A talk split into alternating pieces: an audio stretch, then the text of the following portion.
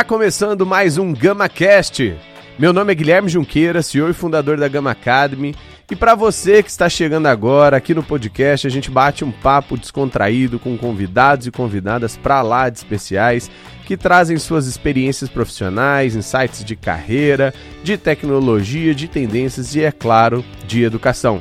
E aí, vem com a gente?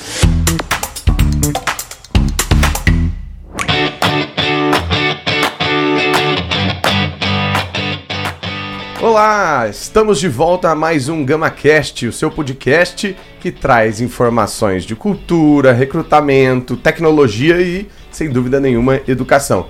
Mas para contar essas histórias, a gente sempre traz pessoas inspiradoras que viveram na prática experiências que podem se transformar para você aprendizado. Então, aumenta o som, chama todo mundo aí da, da, da sua empresa, da sua comunidade para poder ouvir mais um podcast com a gente. E hoje, um tema mega especial. A gente vai falar sobre Open Innovation, inovação aberta, tendências e para onde esse mundo está indo e como fazer isso fundamentalmente se você está numa empresa grande e uma gigante como a Ambev. E o tema de hoje é sobre Open Innovation, inovação aberta, como transformar uma empresa gigante, né, através da inovação, através da tecnologia e usar pessoas e cultura para fazer tudo isso acontecer. Ainda mais é, desafiador fazer isso em uma empresa gigante, como é o caso da Ambev. Para contar um pouquinho sobre isso, para trazer inspirações, meu grande amigo Bruno Stefan está aqui, diretor global de inovação da Ambev, para contar um pouquinho para a gente como é esse desafio de inovar numa gigante. Bruno, obrigado por ter topado. Se apresenta para a galera aí, para todo mundo te conhecer. Boa. Bom, primeiro, obrigado pelo convite. Bom dia, boa tarde, boa noite para o pessoal que está escutando ou vendo a gente. É... Acho que é um prazer, um privilégio gigante poder fazer isso, especialmente dentro da Ambev, né? Você conhece bem a cultura Conheço. da companhia e eu acho que lá a gente tem a galera de calça jeans, tênis e camiseta que quer fazer o negócio crescer. E inovação aberta nada mais é do que uma forma de se juntar ao ecossistema, as pessoas que estão fora da companhia, para procurar soluções para as nossas oportunidades ou problemas. Legal. É, hoje eu faço isso de três formas diferentes, né? É, quando você fala, ah, ele é o diretor global de inovação, mas o que, que, é isso na prática? O que, que, eu faço? É, o que, que o meu time, junto comigo, faz todo dia? A gente faz três coisas. A gente faz toda a parte de relacionamento com o ecossistema de startups, a gente faz a parte de venture building, né, construção de novos negócios dentro da companhia. Então, Zé Delivery, Bis, uhum. são negócios que foram criados dentro da companhia e a gente foi crescendo ao longo dos anos com eles. E hoje a gente está ali tentando uhum. plantar a sementinha do que vão ser os futuros negócios. É, testando, aprendendo. E tem uma terceira parte que é a pesquisa e desenvolvimento, né? Uhum. Como que a gente olha projetos de médio e longo prazo. E talvez o caso mais é, factível aqui, mais concreto que eu tenho é o de entrega por drone. Foi que algo massa. que a gente começou há um ano e meio atrás. O drone não era nem regulamentado no Brasil. Uhum. E a gente começou um projeto literalmente para aprender. É, e muito com a cabeça de: será que esse é um modal? Uhum. Será que é para entregar na varanda da sua casa? Ou... Um telhado na chaminé? ou, ou, usar como método de distribuição mesmo, Sim. de uma cervejaria, um centro de distribuição. Então, a gente faz isso de uma maneira é, muito mão na massa. Então, para a gente, o aprendizado, o teste, ele é literalmente a forma de aprender. Aposto que você teve que comprar um drone também. Ainda não, ainda não, ainda não. É, é uma boa diversão, viu? É. Muito legal pilotar drone. É uma carreira do, do futuro também, né? Hoje em dia, no agro, pra você ter ideia, uma das profissões mais escassas é piloto de drone para agronegócio. Total, total. Muito louco é, isso. E, e, a gente tá ali literalmente com um portfólio de centenas de projetos por ano, são mais ou menos 350, 400 Uau. projetos por ano. É, o que é mais interessante é que. Isso global. Isso Brasil. Ah, Brasil? Só Caramba, no Brasil. No global. Só no Brasil. É, a gente tem literalmente se aberto ao ecossistema. É, Legal. Se você for pensar, é a forma rápida e mais assertiva e acho que mais colaborativa também de uhum. fazer negócio. Voltando, acho que no caso do drone, para fechar, é, a gente não criou uma área de drone lá dentro. Uhum. Não contratei um expert em drone, um Sim, gerente, um analista. Que... Eu fui numa startup que já tinha a solução. Porque no fim eu tenho o um problema uhum. e tenho uma oportunidade de negócio. E escala, né? Exato. E é, start, e é tudo que a startup quer. É. Um então, cliente para pagar a conta e ajudar a escalar. E às vezes um investidor, às vezes aprendizado, né? Nem todo negócio Sim. que a gente faz dá certo. Na verdade, a, a, a menor porção dos negócios elas dão certo. Mas em todos a gente aprende. É, e, e, aprende de um jeito rápido e barato. A partir daí a gente vai construindo novos negócios. Então, hoje é um pouco do dia a dia. É, sou responsável por um time global. Tenho pessoas hoje no Brasil, no México, nos Estados Unidos, na Europa, em Israel, na Índia, Uau. na China e na África do Sul, é, fazendo a mesma coisa, testando e, obviamente, aprendendo globalmente e tentando olhar como é que a gente escala essas iniciativas. E os tamanhos do time são proporcionais ao tamanho do, do país ou ele é mais concentrado Acho no Brasil mesmo? Hoje o tamanho do time é muito mais proporcional ao histórico que a gente tem, né? Eu tenho cinco anos de companhia, comecei uhum. aqui no Brasil. É, acho que a gente foi aprendendo, foi se relacionando cada vez mais com o ecossistema e foi levando as melhores práticas. E, e, e no meio do caminho foi aprendendo que inovação é diferente. Inovação é um negócio muito local, assim como uhum. a cerveja. É, você precisa entender as peculiaridades do país, você precisa entender o nível de maturidade de inovação, você precisa entender quais são os setores fortes é, daquele país e como é que você olha dessa forma para testar mais rápido, para aprender. Porque é meio óbvio, por exemplo, pensar em cibersegurança, pensar em Israel, vendas e marketing Estados Unidos. Uhum. Acho que a gente aprende muito com setores mais avançados. Mas depois, a hora que é mão na massa, que eu vou escalar dá para escalar uma solução de vendas e marketing dos Estados Unidos para o Brasil? Entendi. Ou eu tenho que adaptar a cultura local? E o que a gente foi aprendendo é, não, você tem que adaptar. É sobre inovação aberta, é sobre se abrir para o ecossistema, mas para resolver problemas do seu cliente. E os clientes são completamente diferentes Sim, de lugar para lugar. Totalmente. Voltando um pouco na sua trajetória e carreira, você nem sempre entrou de cara em inovação. E inovação acaba sendo quase que uma uma área consequência, não é uma área, né, nascimento na, na maioria das carreiras, né? Porque você vai tendo vários contextos, isso inclusive soma, né? Para depois você combinar, porque a, a, essência da inovação é a mistura, né? O quanto a gente consegue trazer um pouquinho de cada coisa. Como que foi a sua jornada até chegar em inovação e conseguir fazer essa trajetória meteórica que eu, pelo menos, te acompanho desde o dia 1 é, na, na Ambev, no ecossistema e, e vi você fazendo muitas coisas de uma maneira bem diferente, inclusive que outras companhias, outras empresas fazem. E talvez venha um pouquinho dessa história, desse histórico, dessa sua trajetória. Total. Acho que dando um passinho para trás, né? Antes de trabalhar na Ambev, eu, era do Itaú. É, comecei como trainee lá. E fui pro banco muito porque Acho que quando você está saindo da faculdade, o mercado financeiro ele acaba te seduzindo, né? Você acha que Sim. você vai fazer milhões no seu primeiro uhum. ano e tudo mais. Foca no e, bônus. Foca no bônus, exatamente. E, e, eu descobri que não era para mim, assim, que eu não seria um bom profissional de mercado financeiro, uhum. por mais que eu me esforçasse. É, eu não tinha, talvez, a, a, a, experiência, a capacidade que outras pessoas tinham. Era muito mais fácil para elas. Entendi. Eu sofria bastante. É, não era pela roupa social. Não era, não era. É, não sinto saudades nenhuma da roupa social. Tô, tô, tô feliz aqui de calça jeans, tênis e camiseta. É, mas não era o meu mundo. E, e, e, o que foi legal lá no banco é que eu tive a oportunidade de mudar. Hum. De ir para a área de inovação do banco. De entender, poxa, o que, que a gente pode fazer?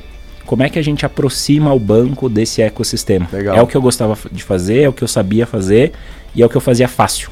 É, e aí eu dei muita sorte. Porque essa transição de carreira para mim foi ali em 2015. Em hum. 2015 o banco estava desenhando o Cubo, que Sim. foi lançado em setembro de 2015. Fez uma super repercussão no mercado. Todo nasceu mundo... com os trainees ali. Né? Nasceu né? com os trainees. É, dois Pedros e um Lucas. É. E Pedro Prates ainda está lá. É, acho que é um dos grandes. Manu participou depois também, junto. É um dos grandes responsáveis ali pelo, pelo, pelo Cubo. E, e eu aprendi com as ideias deles o que, que dava para se fazer. Foi ali que pela primeira vez eu vi Corporate Venture Capital, ah, ecossistema, criação de densidade. Era novo para mim. Tá. Eu estava estudando, mas eu gostava. Então eu fazia com prazer. Eu confundia o que, que era trabalho com vida pessoal, porque uhum. à noite eu acabava indo para os eventos de empreendedores e tudo Sim. mais. E fui gostando.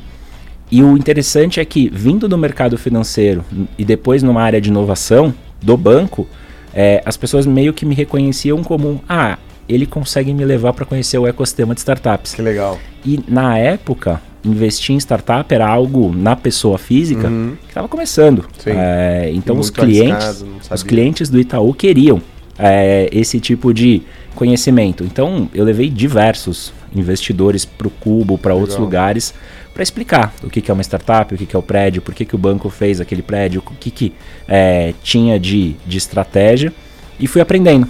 E a hora que eu fui olhando para o ecossistema, eu falei, pô, essa é a minha galera. É, uhum. é aqui que eu quero estar. Tá. É aqui que eu vou trabalhar de segunda a sexta feliz. É, vendo novos negócios, vendo tecnologia, aprendendo mudança de comportamento do consumidor. E aí eu tive a sorte, é, um dia uma headhunter me ligou e falou, poxa, você não quer fazer isso na Ambev? É, e, e, e, talvez profissionalmente uma das melhores decisões que eu tomei, assim, porque Sim. eu acho que a cultura da companhia ela é muito franca, é muito fácil de você chegar lá e falar isso é para mim, isso não é. Sim. É... Você percebe de cara. Exato. E, e, e quem gosta, gosta muito. Uhum. É... E acaba olhando e fala, acho que aqui tem espaço para mim. Sim. E quando eu cheguei ali em 2017, eu fiquei preocupado, né? Porque eu falei, poxa, eu vim de uma bagagem de mercado financeiro, tô aqui no setor de bens de consumo, numa cervejaria, é, conheço pouco do negócio, talvez é, tenha uma dificuldade de explicar o que eu faço. Uhum. É, até porque eu não sabia direito o que eu fazia. Uhum. Eu vim pra. Vamos... Aí quando vai no jantar com a mãe. Ah, então, mãe, eu também tô aprendendo o que eu faço. Exatamente, exatamente. E o que eu acho que foi estar no lugar certo, no momento correto, foi a, a intenção genuína dos executivos da companhia de querer aprender sobre Sim. inovação, sobre tecnologia, sobre como é que de fato a gente deixa a companhia muito mais não vou dizer tecnológica, uhum. mas muito mais é, com uma Mindset cultura e com uma né? estratégia né? que conversa com os dias de hoje.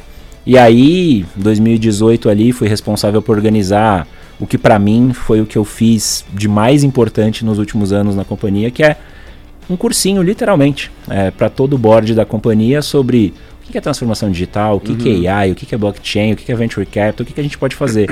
e o que eu acho que da cultura da Ambev é muito bom, a gente tinha um plano de ação depois dessas aulinhas. O que, uhum. a gente vai fazer com isso? Como é que a gente vai aplicar? Como é que a gente vai medir? É, foi um curso que a gente fez em 2018, 2019, 2020, que teve automaticamente saídas muito relevantes. Uhum. 2018, finalzinho ali, é, a gente comprou a principal software house que nos atendia, uhum, entendeu a importância de trazer o código para dentro de casa, uhum. para ter o profissional de desenvolvimento, o cientista de dados, o profissional de UX trabalhando com a gente. É, nasceu a AmbevTech. Nasceu a AmbevTech.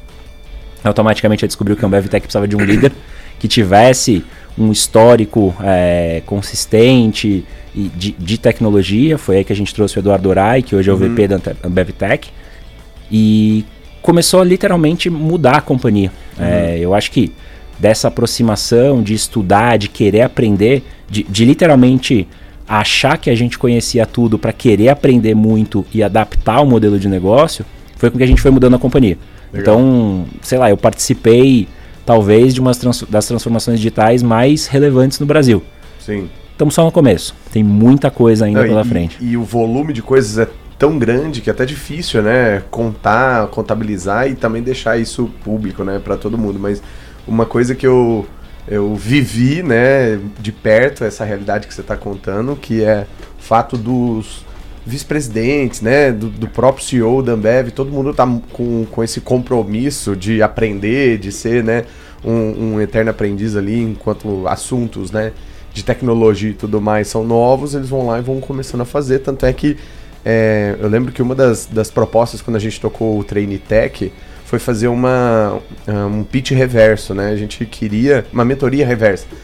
A gente queria que os finalistas ali fossem escolhidos não para fazer aquela apresentação tradicional, né? Se vender três minutos, cinco minutos, contar um case, e sim fizesse uma apresentação em dupla com temas relevantes, né, em termos de, de tendências e tecnologia exponencial, mas que pudessem ser aplicados a partir da sugestão e ótica deles na companhia. Então, vou apresentar o que é blockchain, porque blockchain mudou e onde né, esse protocolo pode ser utilizado na Ambev. E adivinha quem estava na frente deles? Os vice-presidentes, vice-presidente de tecnologia, é, vários dos, dos diretores e todo mundo ali amou, mas também estava jogando de igual para igual, porque já sabia de muitas dessas coisas, provavelmente por conta desses ciclos de aprendizagem.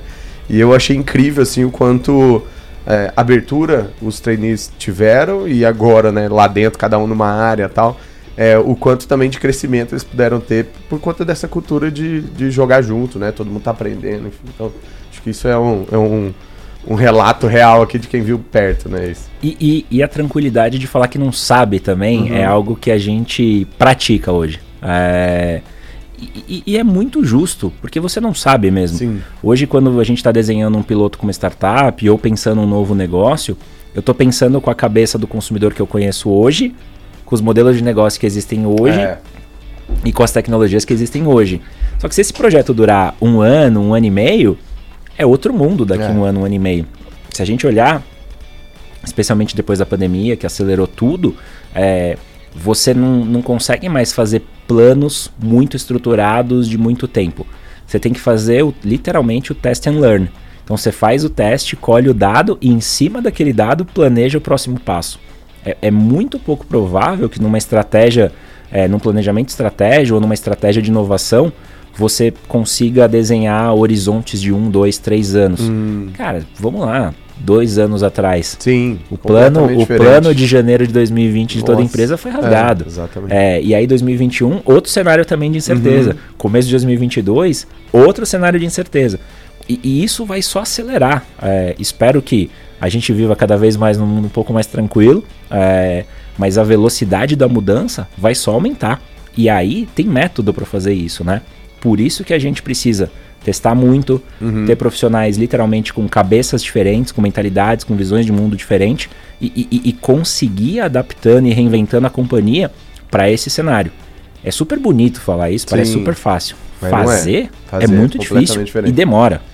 Totalmente. E pensando nesse desafio global que você está, é, é, ainda mais é, longo todo esse trajetória, mas explica um pouquinho para a galera como foi a, a, expansão Ambev saindo né, do Brasil, né? Porque todo mundo sabe a história da Brahma e da Antártica, sabe depois de como as marcas foram se juntando e, e foram entrando em outras, outras camadas, cerveja artesanal, por exemplo, é um baita sucesso hoje, depois inovação tal, mas comprar a Budweiser foi o primeiro passinho para ir para gringa. Como que foi esse passo a passo e como que tá essa estrutura Ambev, a Bembev, né? É no, no, no cenário global mesmo. Perfeito. É, hoje a Bembev é a empresa global, né? É, capital aberto e você tem diversas empresas em diferentes países. No Brasil todo mundo conhece a Ambev. É, a Ambev começou ali em 99 com a junção da Brahma com a Antártica. Em 2004 a gente fez uma fusão com a Interbrew e aí criou-se a Inbev. Uhum. É, e em 2009 a gente fez a compra da Budweiser, da Anheuser-Busch nos Estados Unidos. Uhum. Foi aí que a gente criou a AB Inbev, que existe até hoje. Hoje a gente tem participação é, em diversos países, são centenas de países, e, e, e literalmente é, a gente tem um modelo de negócio é, da venda de, de, cerveja mesmo. Hoje, de cada três cervejas do mundo, uma é nossa. É, então, até como brasileiro, dá um orgulho assim de falar, poxa, é, foi crescendo. Não é só café, né? Cerveja também. foi crescendo em relativamente pouco tempo. É, a gente está falando aí de 22 anos, mas para ter um market share e uma, uma relevância global muito uhum. grande. E o que eu acho que é mais interessante é a cultura também. Foi junto, ela viajou. Eu acho que, que tem diversos, diversos executivos pelo mundo hoje expatriados ou que são líderes locais das suas operações é, que cresceram aqui, que aprenderam a cultura, que aprenderam a fazer negócio no Brasil e estão adaptando. E, e, eu acho que essa é a grande é, percepção, assim. A gente não consegue levar o playbook de negócios do Brasil para todos os lugares. Isso serve para negócio, serve para inovação no meu mundo. Você precisa entender a realidade local. Cerveja é algo muito local. Uhum. É, então você tem que pensar realmente como que você se insere naquele ecossistema.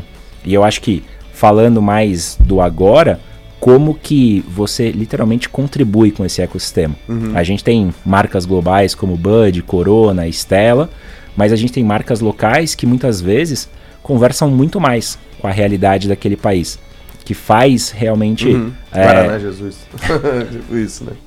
Só, um corte. Jesus é. Ah, é, é coca, é, é coca, é coca. Qual que é o outro? Guaraná Antártica, pô. Não, que comprou lá. Baré? Baré. Puta, eu tava com baré na cabeça. Então volta. Corta. É. Você tava comentando sobre os desafios locais. Continua, depois eu, eu trago. Então. Cada país tem um desafio. e cada país é, tem o seu desafio. Então a gente precisa literalmente entender como que eu faço é, esse ecossistema florescer. Porque vamos pensar o caso das nossas cervejas é, de menor preço. A gente tem um caso no Brasil, por exemplo, de BRO. É uma cerveja feita no Piauí, com ingredientes locais, e a gente tem que desenvolver toda a cadeia para que essa cerveja chegue num valor mais baixo. Uhum. Mas ao mesmo tempo, eu estou desenvolvendo a cadeia para dar emprego, para dar Sim. mais receita para as pessoas, para impactar. E, e aí você faz o bolo crescer. Eu acho que a nossa cabeça hoje é literalmente como é que eu entendo as necessidades do meu consumidor e vou adaptando a companhia para que cada vez mais eu seja relevante. E o, país, e o Brasil já é um país é, extremamente continental que provavelmente tem estado que você vai ter uma cerveja, você vai tentar expandir para o estado ao lado e não vai ter uma boa aderência, né? Imagina no México, então, né? Colar as marcas que já estão aqui, colar lá e eu acho que vice-versa, né? Você pode aproveitar todo o back-office de tudo que, né, de processos, de aprendizado, de eficiência operacional, mas colocar talvez outras, é, outros elementos, né? Na Europa, por exemplo, é, a, a questão da refrigeração é completamente diferente daqui, óbvio, porque também lá é mais frio, mas a galera toma cerveja às vezes na Irlanda lá de tirar da, da, da, da gôndola ali e já tomar. O que não seria uma realidade no Brasil, né? Perfeito. E, e, e, tem uma questão de, de paladar mesmo. É, se você uhum. parar e pensar todas as ocasiões em que cerveja esteve na sua vida, uhum. você provavelmente vai lembrar de um churrasco, de uma festa, piscina, happy praia, hour. happy hour. Normalmente você está falando de lugares mais quentes, é, uhum. o que uhum. normalmente pede um líquido mais leve, Sim. mais fácil de beber. E, e, você vai construindo esse paladar. Eu acho que hoje, inclusive, a gente tem cervejarias artesanais incríveis no Brasil. É, a gente vende algumas delas, inclusive, no Zé Delivery ou no uhum. Empório da Cerveja, é, que é o nosso e-commerce e o nosso D2C. E, e, a partir daí a gente vai criando um ecossistema. Pra gente, o, o, o ecossistema, o setor cervejeiro crescer é bom é, falar de cerveja, explicar, mostrar por que, que você tem milhares de rótulos no Brasil, qual que é a diferença, como é que harmoniza, a gente tem esse papel, a gente quer fazer isso.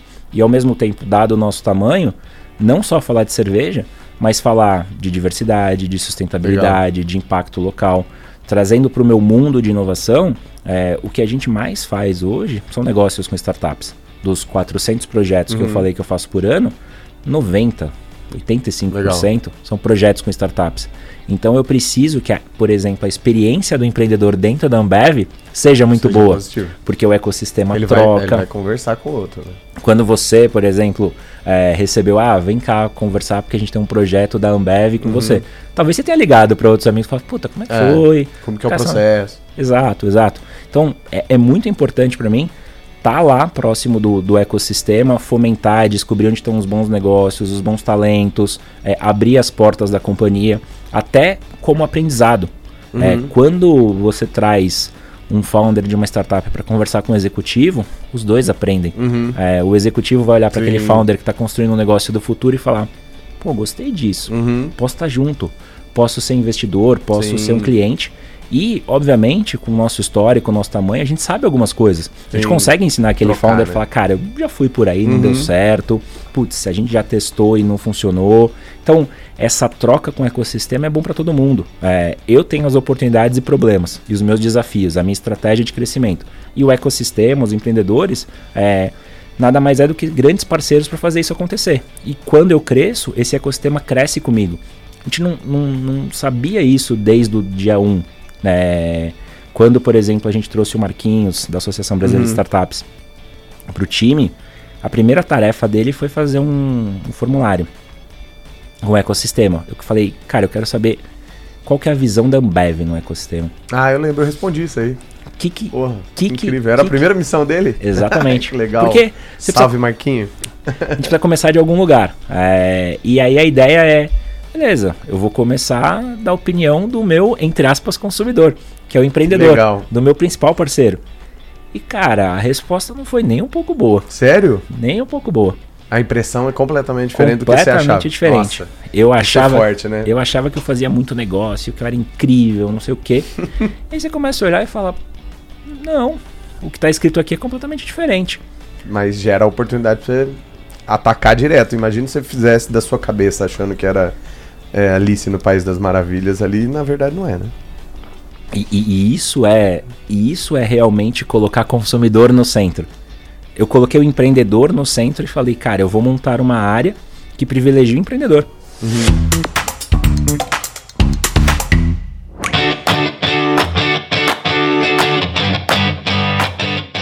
Então, isso é mega necessário porque a gente tem áreas de CS, áreas de vendas, inbound, que é tudo focado no cliente.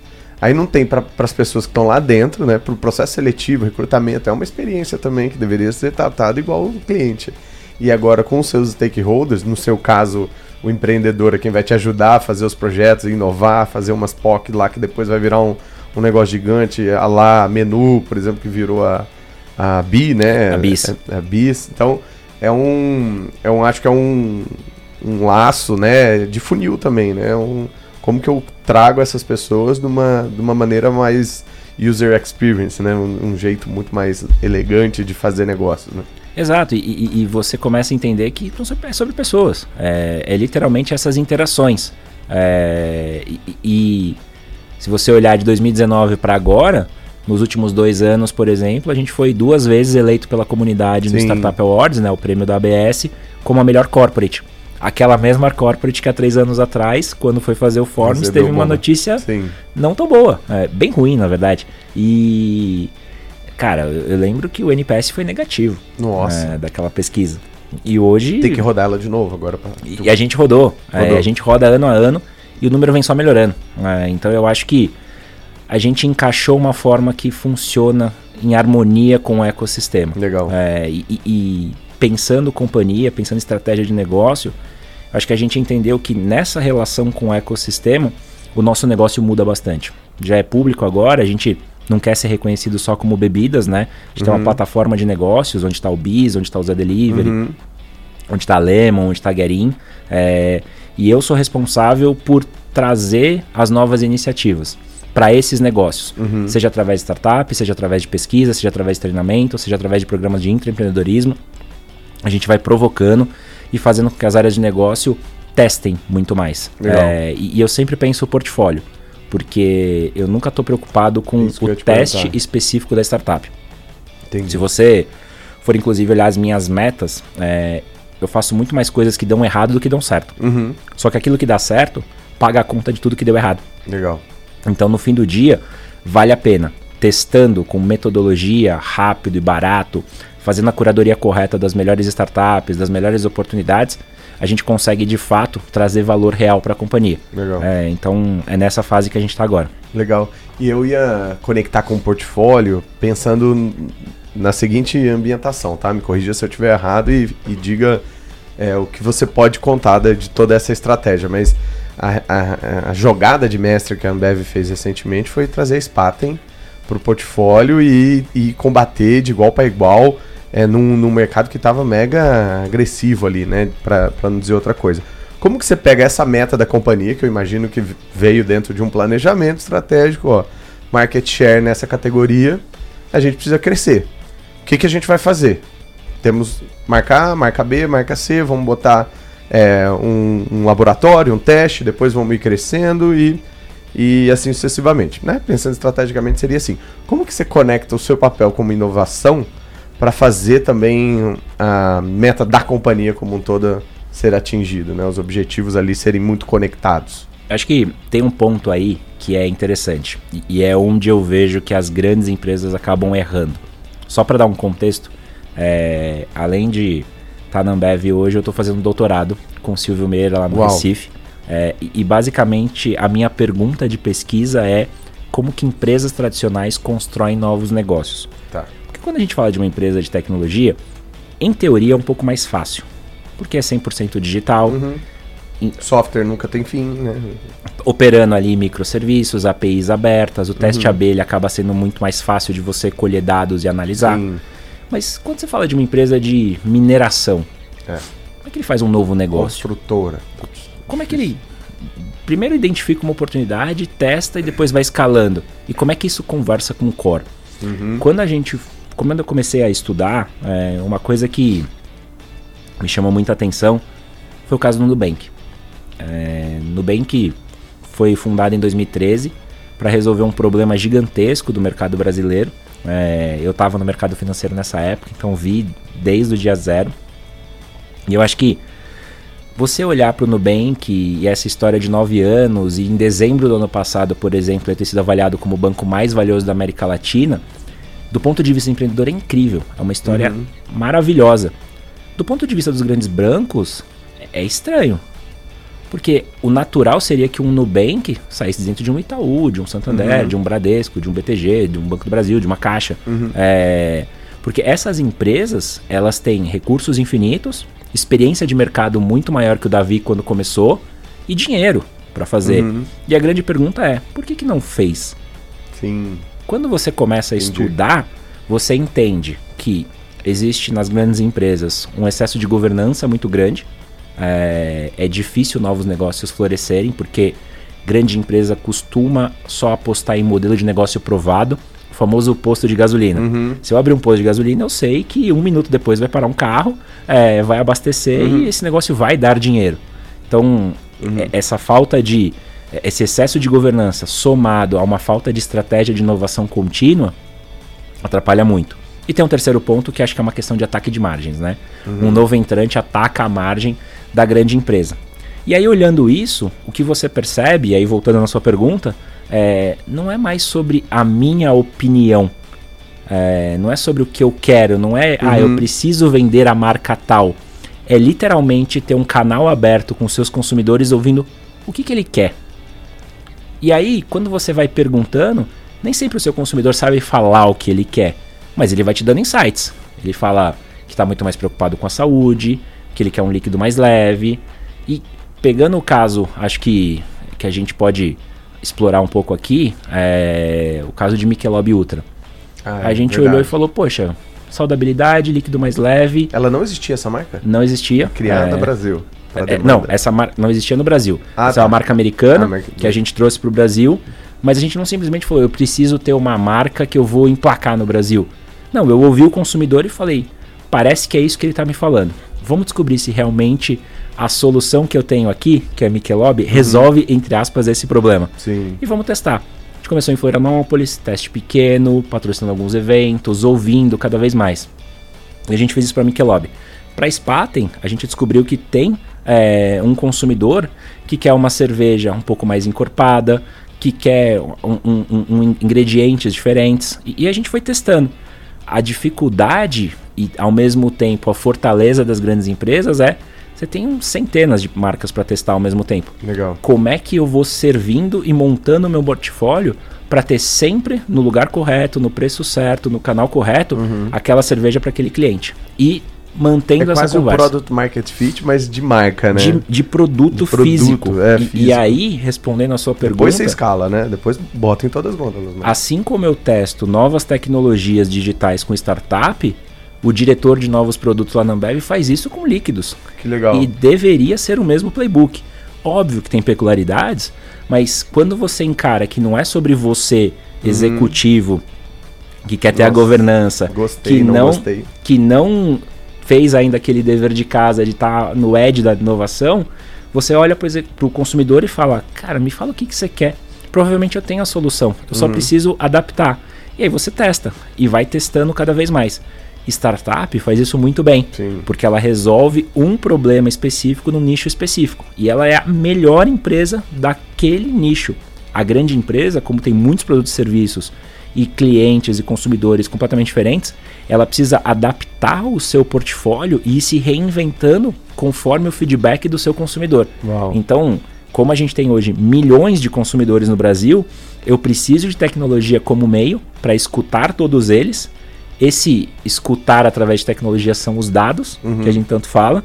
Depois, com esses dados, eu ponho mais tecnologia ainda para extrair insights desses dados e em cima desses insights eu testo. E aí é, é, é, a cartilha do Lean Startup. De realmente testar, aprender e aquilo que não deu certo eu jogo fora, o que eu aprendi eu vou colocando mais dinheiro. E, e se você hoje é o principal canal com as startups, num exemplo desse da Michelob lá em Floripa, você podia ter pego uma startup do portfólio que vai ajudar você a capturar dados, sei lá, fazer algum Exatamente. tipo de serviço e que está conectado com a estratégia da companhia, que é acertar a mão dentro de um nicho específico lá, de uma bebida que vocês também né, provavelmente chegaram a partir de pesquisas, e a startup, todo esse conjunto de projetos que você falou, pode ajudar nessa estratégia da companhia e fazer esse crescimento. E, e, e, eu acho que essa estratégia conversa com a cultura, porque não é que a gente faz isso só com startup. A gente faz isso com agência de publicidade há décadas. Sim. A gente faz isso com os nossos fornecedores, por exemplo, dentro do programa de sustentabilidade, há muito mais tempo. É, uhum. É, então a gente foi literalmente é, adaptando a estratégia à cultura. Precisa conversar. E especialmente em inovação, você não pode ter gestão de inovação de um lado e gestão da empresa do outro. Você literalmente precisa juntar. Tá. Porque o que eu faço precisa trazer valor para a companhia. Legal. Senão, eu acabo. Exato, fica aquela salinha colorida. Do, colorida dos meninos de short que você não sabe o que estão fazendo lá. Exatamente. A partir do momento que você encaixa na estratégia e vai entregando valor, é, começa a ficar claro o resultado do seu trabalho. E aí, como todo ciclo de grande empresa, você acaba tendo mais reconhecimento, mais trabalho, recurso. mais budget, mais recurso e vai fazendo mais coisas. Não, e é legal que provavelmente as pessoas hoje, diferente de antigamente, que você deveria é, sempre ir às pessoas, perguntar, tirar dúvida, contexto, agora fazer o inverso, né? Brunão, ó, tô pensando em fazer isso aqui, já viu alguma coisa, ou a gente já fez, ou já tá dentro dos planos, porque você vai estar tá sempre dois passos à frente, né? Então acho que é legal essa troca. É, exato, e, e, e, em cinco anos lá eu saí de. Cara, eu tenho dificuldade de explicar o que eu faço para as pessoas e hoje eu não faço a menor ideia de quantos programas com startup a gente tem aberto. Legal. Porque as áreas, elas vão sozinhas.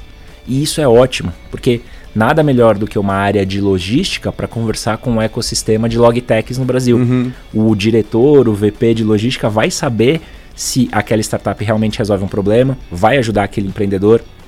Então eu até prefiro. A gente saiu de zero áreas de inovação na Ambev para ter um mindset de inovação. Sim.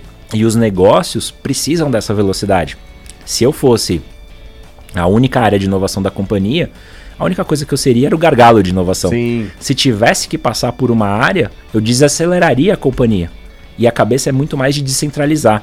E cara, provavelmente depois daqui a um tempo, não faça tanto sentido o que a gente faz. E tudo bem, a gente vai fazer outra coisa. Porque a companhia vai se reinventando, vai vendo novas formas é, de operar e vai ter um espaço para a criação de novos negócios Nossa, com talvez um foco específico. Não, e a gente está passando por isso agora, né? A gente, né, passando, a Gama fazendo parte agora do ecossistema Anima, é, dá para ver o, a dimensão e o quanto de aprendizado tem ali, né? Igual esse diretor de logística um ótimo mentor para uma startup de logística, por exemplo, um possível smart money, inclusive.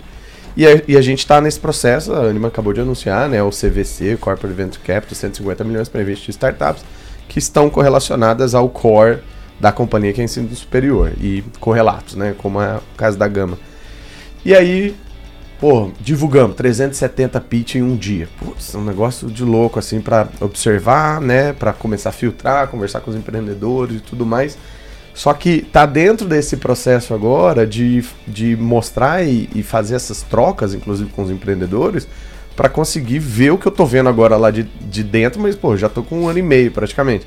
É, 18 mil funcionários, tem ali um doutor em alguma coisa que a sua startup é core, sabe?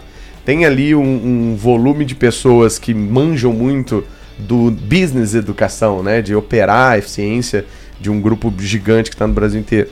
É, tem um, uma sinergia com 330 mil alunos que sua startup pode vender, né? Uma assinatura para todos esses, esses, alunos. Então, essas conexões agora elas estão decantando, sabe? Mas vai tempo, né? O que você falou. Cinco anos você já vê completamente a diferença. Mas o importante é começar, né? Porque, de fato, acho que é, no, no no quesito educação, isso foi um grande passo assim para o ecossistema como um todo. E aí eu queria puxar o gancho da educação para falar como que está hoje dentro do seu time, do seu espectro de contratação e tudo mais, essa questão da, do mindset de inovação, né? Como que você recruta essas pessoas? O que, que tem de característica em comum no seu time, né?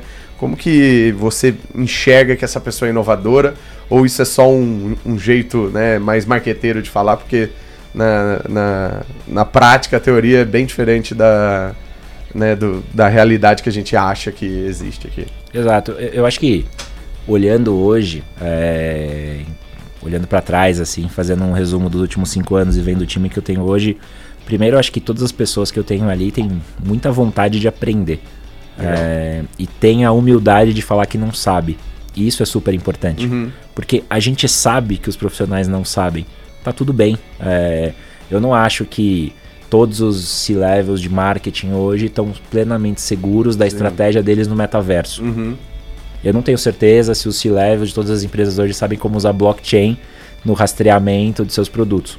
E tá tudo bem, não dá, é humanamente impossível acompanhar a mudança de modelo de negócio, uhum. comportamento do consumidor e tecnologias. Então, a primeira coisa que a gente busca é realmente vontade, assim. Eu acho que teve um, um momento ali em que a gente precisou contar as nossas histórias. É, eu acho que no passado a Ambev não fazia isso tanto. A gente não falava tanto, a gente era muito mais low profile. Uhum. Agora, inclusive, eu tô aqui é, uhum. contando um pouco do que a gente faz, exatamente para achar aquela pessoa que fala: Poxa, gostei, quero ser essa pessoa que está em contato com o ecossistema. Ou quero participar daquele time de pesquisa e desenvolvimento ah, que o Brunão entendi. falou no começo. Porque aí eu acabo tendo realmente um time com backgrounds bem diversos. Legal. Eu tenho, por exemplo, o Juninho, o Marquinhos, que estão em contato com o ecossistema de startups, que estão presentes nos eventos, que estão falando, que estão organizando os programas. Ao mesmo tempo tem a Andressa, que pensa novos negócios é, uhum. e que vai ali olhando todas as oportunidades e fazendo um relacionamento com os executivos da companhia. E do outro lado tem, por exemplo, o Ronaldo, é, que lidera o time de pesquisa e que todo dia ali tá com os doutores em AI, experts e blockchain. Então, no meu time hoje, é, eu tenho pessoas com histórias muito diferentes, olhando formas completamente variadas de inovar. E tem projeto que é teste de conceito em três semanas, tem projeto que vai demorar dois anos e é bem provável que não dê em nada. Nossa. Mas o custo de não fazer é uhum. é muito alto. Então, a gente acho que aprendeu isso com o ecossistema de startups e está levando para empresas de tecnologia e universidades. Eu faço pesquisa hoje colaborativa. Que legal. É, eu não acho que o meu time de pesquisa vai ter mil doutores, mas eu posso trabalhar com os mil doutores uhum. em AI que tem no Brasil, porque eu tenho os grandes problemas, eu tenho uhum. as grandes oportunidades. Não necessariamente hoje nos modelos de trabalho todo mundo precisa ser CLT. É, eu posso ter parceiros uhum. desse ecossistema de pesquisa. Então, eu procuro pessoas com esses diferentes perfis. É bem pouco provável, é, numa pessoa com muita vontade de aprender, que está um pouco antenada sobre modelo de negócio, sobre tecnologia, sobre comportamento do consumidor, é pouco provável que eu não tenha uma oportunidade lá no time ou até mesmo na companhia. Então fica a dica aí, viu? Para entrar em Exatamente. área de inovação, precisa saber aprender e ter essa humildade intelectual, né? De saber reconhecer o que não sabe para poder aprender junto. E, e, e, tem um detalhe, Junqueira, que é. A gente olha a palavra inovação, né? Parece uhum. muito incrível, uau. Parece que você é o Elon Musk. Uhum. Sendo que as histórias de sucesso que eu vejo nos times de inovação são times que parecem muito mais concierges que entendem o melhor do ecossistema, das oportunidades, que estudam muito e de fato estão empurrando as áreas de negócio. Estão trazendo soluções, estão trazendo oportunidades para as áreas de negócio. No fim do dia, as minhas metas elas são muito mais sobre trazer impacto, e impacto pode ser financeiro, pode ser NPS, pode ser é, com, na comunidade, do que qualquer outra coisa.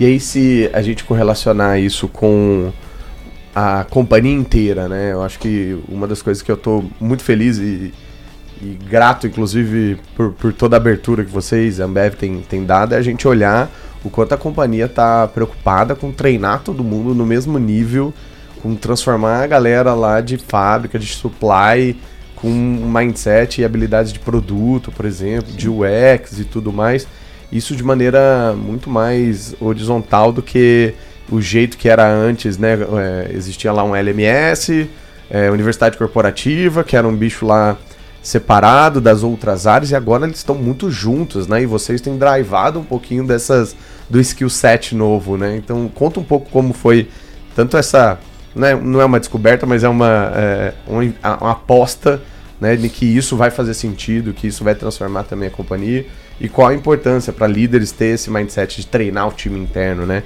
Fazer isso de maneira mais homogênea. Não, é fundamental. É, acho que hoje a, a grande transformação vem da, da, nossa real e genuína vontade de não parar de aprender.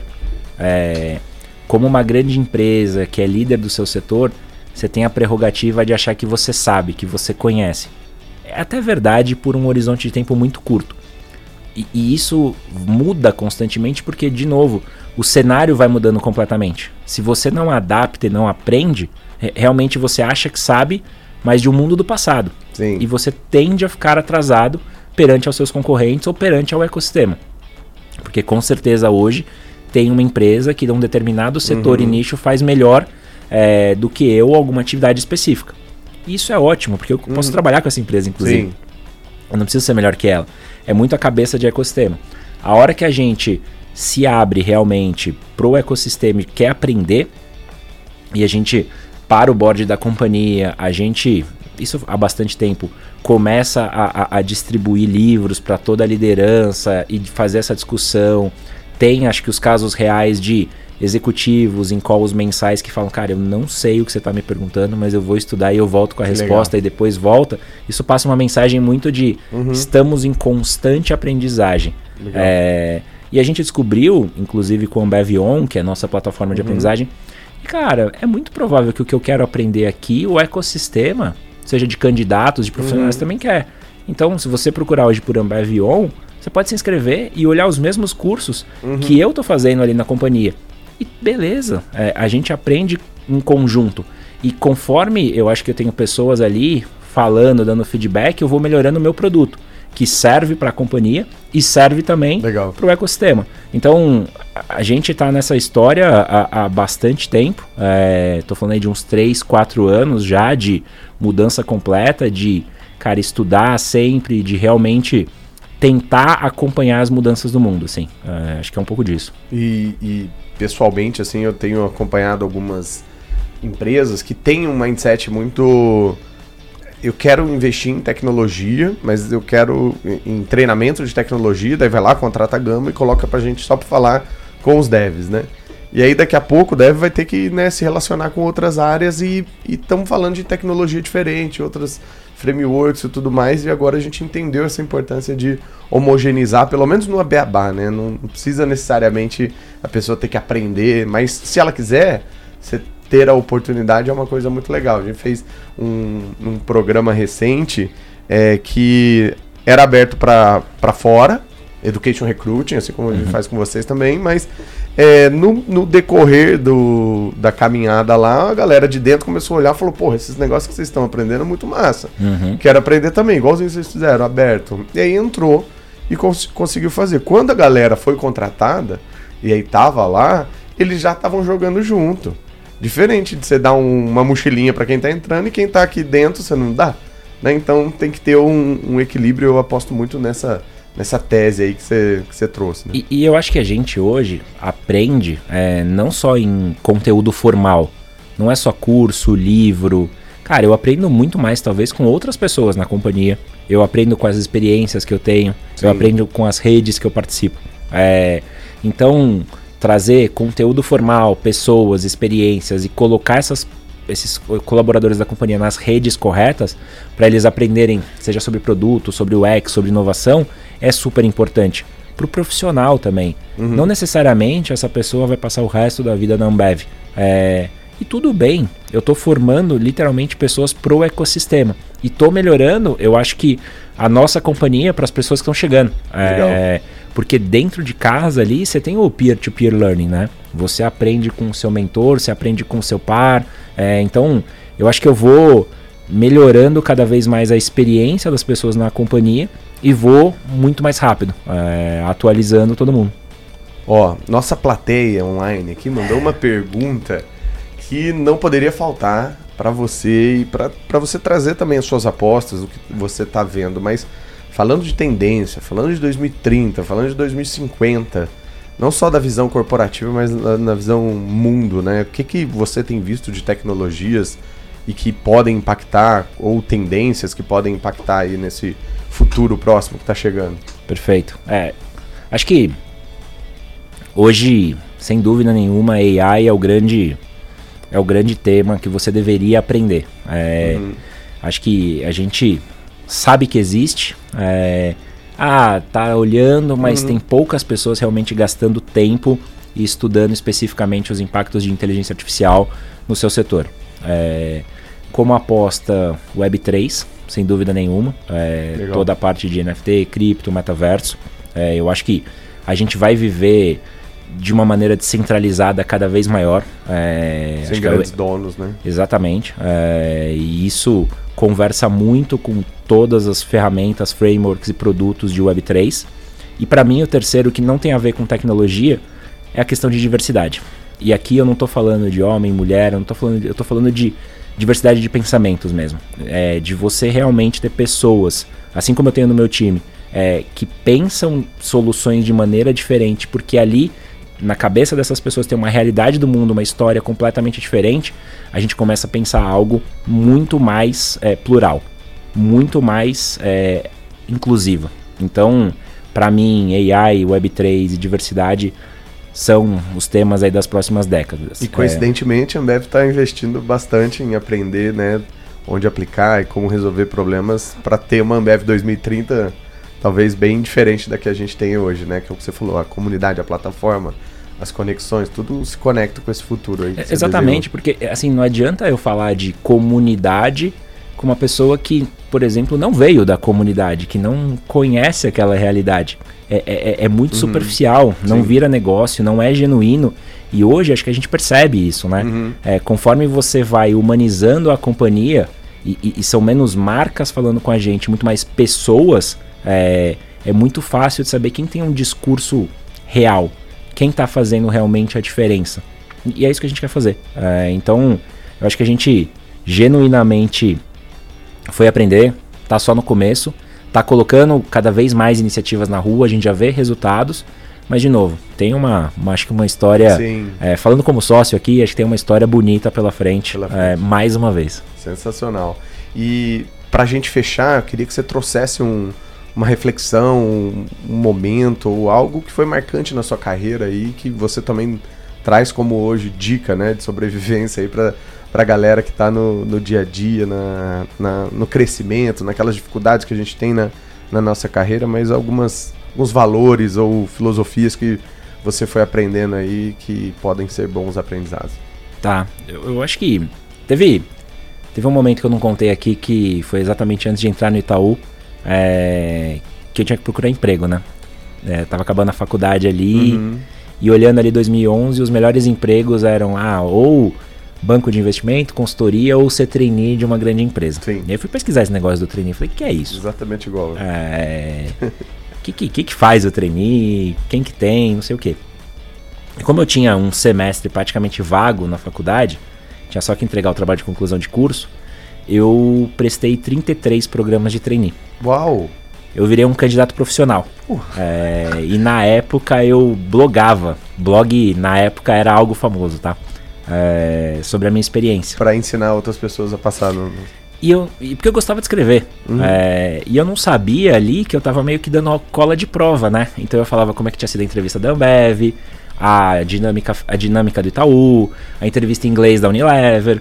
E aí você começa a olhar e fala, cara, tem um público aqui de 6 mil visitantes dia. No blog? No blog. Uau! E basicamente eram os candidatos. 2014? 2011. 2011. Caramba. Por que, que eu tô contando essa história? Porque com esses feedbacks e 33 programas, 33 é, experiências. experiências de candidato, eu não descobri só sobre as empresas, eu descobri sobre mim. Uau. Eu olhei e falei, cara, tem essa empresa aqui que é muito legal mas eu não gosto. Sim. E tem aquela ali que é mais empresa, eu. Né? Uhum. E, e, é o que eu gosto de fazer. É, o meu filtro foi esse. Eu quase me inscrevi uns 10, 15 que eu tinha mapeado, mas eu fui pro City e pro Ambev. Tipo, antagônicos, porque se eu passasse no, no City, eu acho que eu teria uma experiência completamente diferente que eu tive na, na Ambev.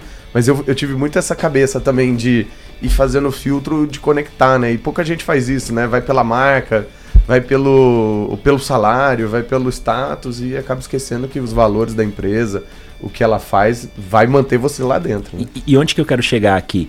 quando você faz esse exercício de autoconhecimento cada vez mais, Sim. a grande dica aqui é, de, é descobrir o que, que você não quer. Hum, Porque saber Entendi. o que você quer, e, e hoje, cara, eu tinha 20 anos, já tenho 30, vou fazer quase 40. É, eu ainda não sei o que eu quero exatamente, mas o que eu não quero já tá, tá. muito a listinha definido. tá ficando grande. Exato. e, e- e fica mais fácil você navegar. Porque a gente vai ter diversas oportunidades. A gente vai viver muito mais que os nossos pais. A gente provavelmente vai ter segundas, terceiras carreiras. Hoje, cara, eu trabalho na Ambev, faço doutorado, faço algumas palestras, dou aula. Então, é, é um negócio que eu vou mesclando ali no meu dia. Uhum. Então, a grande dica para quem está escutando e principalmente para quem está começando carreira é foca no que você não quer. Deixa bem claro. Uhum. E aí vai testando aquilo que você quer. É, você vai achar. Não tem certo ou errado. porque Não tem certo né? errado. A gente, eu recebo muito trainee ali da companhia, né? E Uhum. eles perguntam sempre que área que eu deveria ir da companhia. Uhum. É, fala a mesma coisa, falou. Faz uma listinha das áreas que você não quer. Não quer ir. E das que você quer, vai ter duas, três ali. Escolhe qualquer uma. É, e outra, principalmente, vai, ser, vai ser teste, né? Igualzinho lá. e principalmente, escolhe seu gestor. Hum, vai pelo líder. Escolhe alguém Quem que. você quer seguir? Exatamente. Escolhe alguém que Uau. genuinamente está focado. Forte essa, hein, galera? genuinamente está preocupado com você, que realmente vai cuidar da sua carreira. Porque ali você vai aprender sobre o negócio, por um ângulo daquela área, Uhum. mas você tem alguém ali que está olhando a sua carreira. E isso é ganho duplo. É, então eu acho que essa para mim foi a grande dica. Assim, os lugares onde eu fui mais feliz foram os lugares onde eu tinha os melhores gestores. E, e, inclusive alguns deles falaram, cara, você não deveria estar aqui não. É? É. Jogou limpo. Jogou limpo. "Putz, Beleza. Sim, você é um cara incrível, Cara, animal. tem habilidades muito, muito boas, mas que não servem pro meu time. Então, Uhum. vamos vamos ajudar. Vou, deixa eu te Uhum. ajudar a, a achar o seu lugar. Me ajuda que eu te ajudo. Nossa, incrível, gente. Ó, autoconhecimento pra você saber onde você não quer e escolha o líder que você quer seguir. Olha que incrível. Brunão, dicas de livro, podcast. O que que Bruno tá aprendendo? O que que você pode também recomendar de um, a- algo que é indispensável, essencial pra você? Perfeito. Eu, bom, eu tô muito focado no doutorado, né? Tô lendo muito paper aí. É, faço doutorado com o Silvio Meira, não sei Uhum. quantos vocês conhecem, mas já fica a Silvio primeira Meira dica. é do board da Anima, então eu tenho um prazer É, gigante de estar perto. Escreve em qualquer é, buscador aí, Silvio Meira assiste qualquer coisa sobre Um ele. 100 mais inovadores do mundo já eleito. Sim. Incrível. E, e- e- Lá no César, mas não é presencial.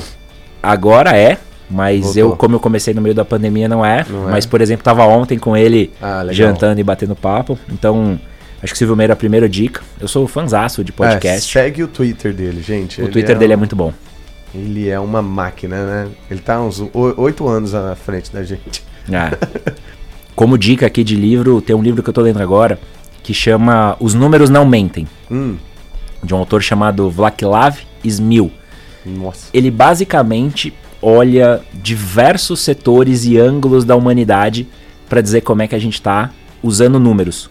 Tá. Então, ele fala sobre demografia, mortalidade, Estatística. energia, é, de um jeito muito, muito bem curado. E, e- é um dos autores que o Bill Gates mais recomenda nos livros que ele, que ele lê e que ele indica. Tô adorando. Apesar de ser um livro sobre números, é um livro de leitura fácil. Ah, não é tech É, não. não é super técnico, nada disso. É, tô lendo muito sobre os modelos de ecossistema e plataforma. É, tem um livro que é um consolidado da Harvard Business Review, que é Platforms and Ecosystems. São Uau. 10 artigos ali sobre o tema. E por que, que ele é importante para mim? Porque quando a gente olha hoje as maiores empresas do mundo, todas elas, sem Uhum. exceção, operam como plataformas em ecossistemas de negócio. Ah. E isso não é coincidência, isso é estratégia. Então tem um jeito de fazer. Então, cada vez mais estou aprendendo, seja para aplicar na Ambev, seja para o doutorado. Não, e eu vi uma visão de um autor esses dias que ele falou assim: o futuro das empresas não vai ser quem tiver os melhores ecossistemas, que é os seus próprios CNPJs, e sim os melhores ecossistemas, porque não é ser dono do todo, né? É, o- é- é o que você falou, né? Plug and play, API e tudo mais. Perfeito. É, e tô. Cara, podcast, sou fãzaço de vocês. É, esse eu não vou escutar, mas eu ah, vai adoro. ter que escutar sim, mandou até salve pro time, pô. Mas eu, eu acho que podcast hoje é aquela mídia que você consome rápido, né? Tá lavando louça, dando uma Uhum. caminhada, tá ali com você, dirigindo. É. É, eu, eu, eu aprendi que eu sou um bom leitor de ouvido. Uhum. É, então, do podcast eu fui pro audiolivro. É, legal. E vou, vou escutando ali num, no meu tempo e, e flui. Uhum. Porque normalmente você está escutando um livro e fazendo uma atividade que não precisa pensar muito. Então você vai incorporando as palavras. Entendi. É um pouco disso. Animal. Senhoras e senhores, esse foi Bruno Stephanie. Muito obrigado. Parabéns por todo o trabalho que você está fazendo. Manda um salve para todo o seu time lá. Valeu de novo pela parceria e confiança. Manda um salve pro Arthur e pro próximo baby que tá vindo aí. Então, Exatamente. parabéns de novo. Ser pai é uma maravilha. Valeu pela parceria, meu amigo. Obrigado pelo convite, parabéns aí pelo trabalho e conta com a gente. Tamo junto. Valeu.